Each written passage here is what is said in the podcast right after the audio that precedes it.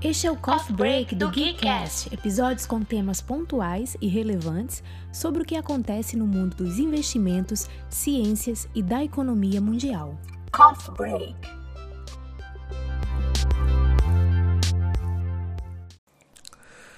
Fala pessoal, meu nome é Yuri Jin e a gente está em mais um Coffee Break do Geekcast. Hoje eu vou falar sobre um livro muito interessante e é um livro que ensina muito para o investidor de longo prazo.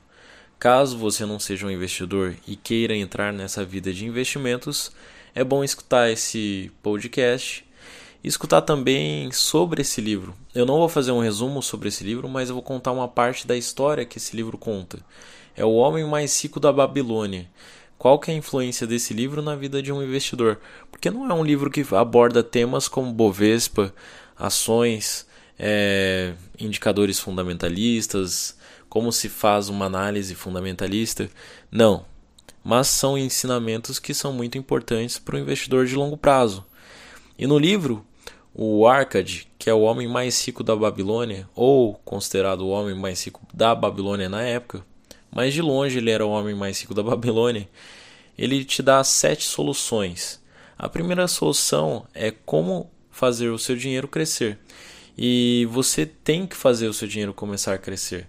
Como investidor, comece a fazer o seu dinheiro é, começar a crescer.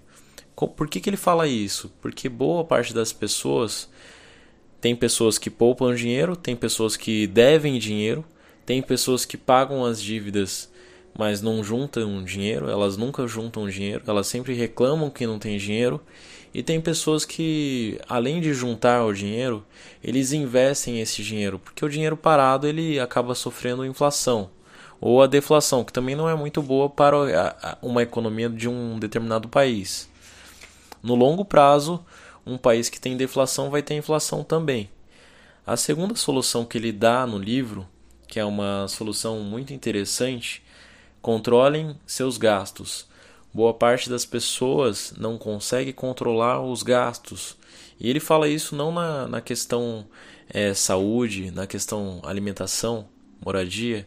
Ele está falando isso na questão. Na Babilônia, na antiga Babilônia, muitas pessoas gastavam dinheiro com vestimentas, joias, é, mulheres, comidas, iguarias. E não é diferente hoje em dia. As pessoas continuam gastando dinheiro com futilidade. E muitas vezes o investidor de longo prazo, que não é uma pessoa gananciosa, que não é uma pessoa gananciosa na maior parte das vezes, se depara com situações onde ele tem que, ceder a vontade de não fazer algo para um bem maior. O, o investidor de longo prazo ele tem que deixar de fazer é, coisas que no longo prazo não vão ser interessantes para ele aumentar o patrimônio dele para um bem, um bem futuro, que são os investimentos. Então, à medida que você controla seus gastos, você consegue guardar aquela parte do salário que você tem mensal e essa parte você vai investir no longo prazo. Com o controle de gastos, você consegue juntar uma maior quantidade de dinheiro. A terceira solução, multipliquem seus rendimentos. Qual que é essa solução? O que, que ela significa? Tem pessoas que, que simplesmente elas não conseguem investir o dinheiro delas. É, na, na, antiga Babilônia era interessante a aquisição de imóveis. Você adquiria um imóvel e alugava esse imóvel para um, algum inquilino.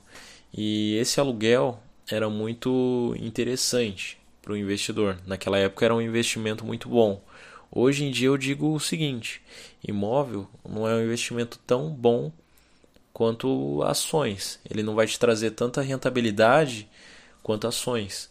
O imóvel é um investimento nos dias de hoje, no Brasil pelo menos, que te dá um retorno muito baixo. E ele tem uma alta taxa de custo. A quarta solução, proteja o seu tesouro contra a perda. É nunca investir numa coisa só.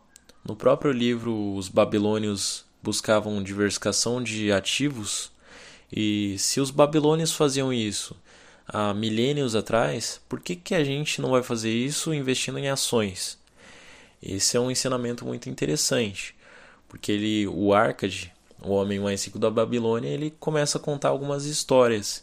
E nas histórias ele acaba perdendo dinheiro na, na juventude dele, quando ele investe em, também em coisas que as próprias pessoas que deram ideias sobre esses investimentos ou as pessoas que venderam essas ideias para o Arcade eram pessoas que não conheciam sobre a área que eles estavam investindo. Então, o primeiro passo é conhecer sobre a área que você está investindo. Ou se você vai comprar uma empresa ou investir numa empresa de alguma pessoa, investir numa empresa que a pessoa conheça e a pessoa seja obcecada talvez naquele assunto. Porque uma pessoa que não conhece sobre o assunto que ela vende, provavelmente aquilo que ela está vendendo não vai ser muito bom. A quinta solução, façam do lar um investimento lucrativo. Esse é um ensinamento que, pessoalmente, eu não ofereço para os meus alunos de investimento. Mas quando você começa a ler a história do livro, é interessante, porque eu sei que tem muitas pessoas que não conseguem é, não ceder à ganância de comprar coisas novas todos os meses. Então é uma solução muito boa para algumas pessoas que não têm um controle financeiro tão bom. A sexta solução assegurem uma renda para o futuro. Quando a gente fala de compra de ações, compra de cotas de fundos imobiliários, quando a gente fala sobre comprar um imóvel e começar a alugar, é pensando no futuro, porque você vai obter dividendos, aluguel ou dividendos de um fundo imobiliário, mas de qualquer forma você vai estar recebendo uma renda extra. E à medida que o tempo passa e você vai investindo mais, mais e mais, essa renda extra ela tende a crescer uma hora essa renda extra pode se tornar a fonte de toda a sua renda e dos seus gastos mensais. E aí você está pagando os seus gastos mensais com os seus rendimentos. É... Essa é uma, uma boa forma de assegurar os seus rendimentos futuros. E a sétima e última solução, aumente sua capacidade para ganhar dinheiro. Quando a gente fala isso é porque tem pessoas que sempre estão na mesmice e estar acomodado não é ruim, mas você ser uma pessoa acomodada e ter objetivos maiores, isso é uma coisa ruim, porque no longo prazo é difícil você realizar aqueles grandes objetivos sendo uma pessoa acomodada. É interessante você ter aquela mentalidade de crescimento. Quando eu falo de crescimento, é crescimento honesto, não é passar por cima de ninguém. É você estar sempre se aperfeiçoando no que você gosta. É correr atrás de cursos diferentes na área do investimento, talvez também assistir e assistir diversas aulas sobre o assunto, gastar o seu dinheiro e tempo com isso, porque o investimento em conhecimento, quando você usa aquele conhecimento, nunca é um desperdício. E uma coisa que ele fala no livro também, que não são não, não é parte das soluções, mas é um ensinamento muito bom, é que 10% de tudo que você ganha pertencem exclusivamente a você. O que, que ele quer dizer com isso? Que ele começou realmente é, economizando 10% de tudo que ele ganhava e foi um momento da vida do Arcade que ele não se via capaz de guardar nenhum dinheiro. Ele dizia, na verdade, que ele precisava ganhar mais porque o que ele ganhava não, não dava para custear o, os custos de vida dele. Mas, com o passar do tempo, ele percebeu que não.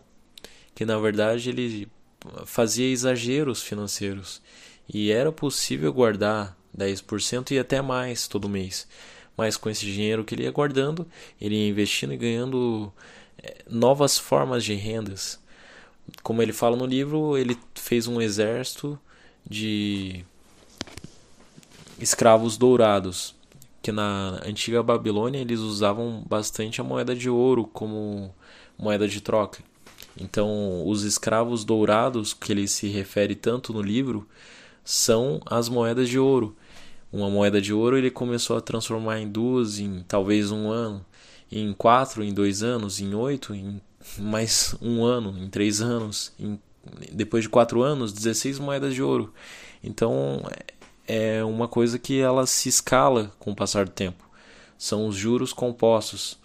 Talvez a, o Albert Einstein dizia que a oitava maravilha do mundo deviam ser os juros compostos.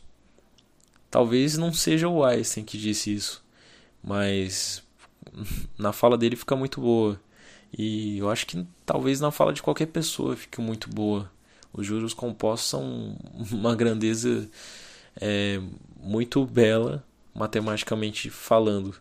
Quando você começa a investir nos juros compostos, ao longo do tempo você percebe que os juros compostos sempre trabalham a favor de quem pensa no longo prazo. Coffee break.